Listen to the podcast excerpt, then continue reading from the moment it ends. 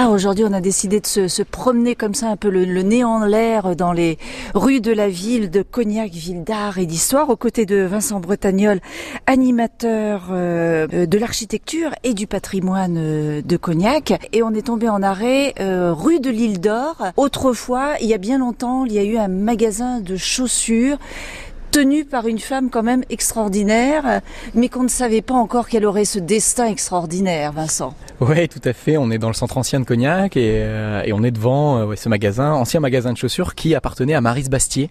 Et donc, euh, effectivement, s'il est une femme extraordinaire, on voit la une.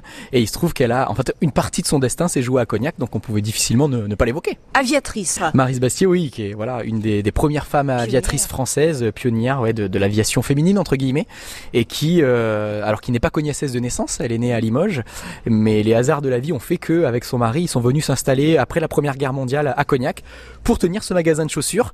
Donc euh, c'était un choix euh, particulier. Hein. Son mari, lui, était déjà aviateur. Elle était issue d'une famille ouvrière à Limoges. Et donc ils ouvrent, euh, ils ouvrent ce magasin de chaussures dans les années 20 à Cognac. Et avant que, effectivement, elle embrasse un, destin qui va bah, complètement changer sa vie. Alors qu'est-ce qui s'est passé là? Qu'est-ce qui a été le déclic? Son mari, qui était aviateur et, qui avait laissé un peu de côté justement cette, ce, métier-là, va être appelé par, par la base aérienne de, de Mérignac à côté de Bordeaux pour devenir instructeur. Décide un peu du jour au lendemain de, plier boutique, en tout cas de fermer leur magasin de chaussures cognacées et euh, bah, de revenir euh, à l'avion, si je puis dire.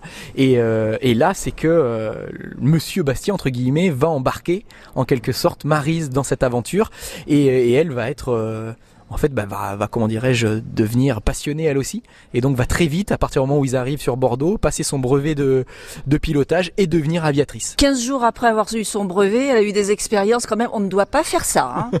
Ouais, ben on voit bien qu'elle avait quelque chose, quoi, quelque chose de plus que les autres n'avaient pas, et ce qui explique après aussi le, sa carrière d'aviatrice, c'est-à-dire qu'effectivement, ça faisait deux semaines qu'elle avait son, son brevet de pilotage, et, et, elle passait déjà avec son avion entre, en fait, euh, euh, la Garonne et euh, les fils du pont transborder à Bordeaux donc il fallait déjà être euh, soit très doué, soit un peu fou. Ouais, effectivement. elle était un peu les, les, les, deux, mais c'est vrai que c'était dans, dans, la mouvance à ce moment-là. Il fallait aussi euh, faire des actes d'éclat. Hein.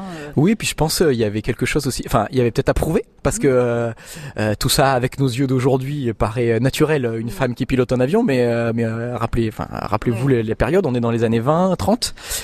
c'est beaucoup moins évident. Elles sont pas nombreuses. Hein.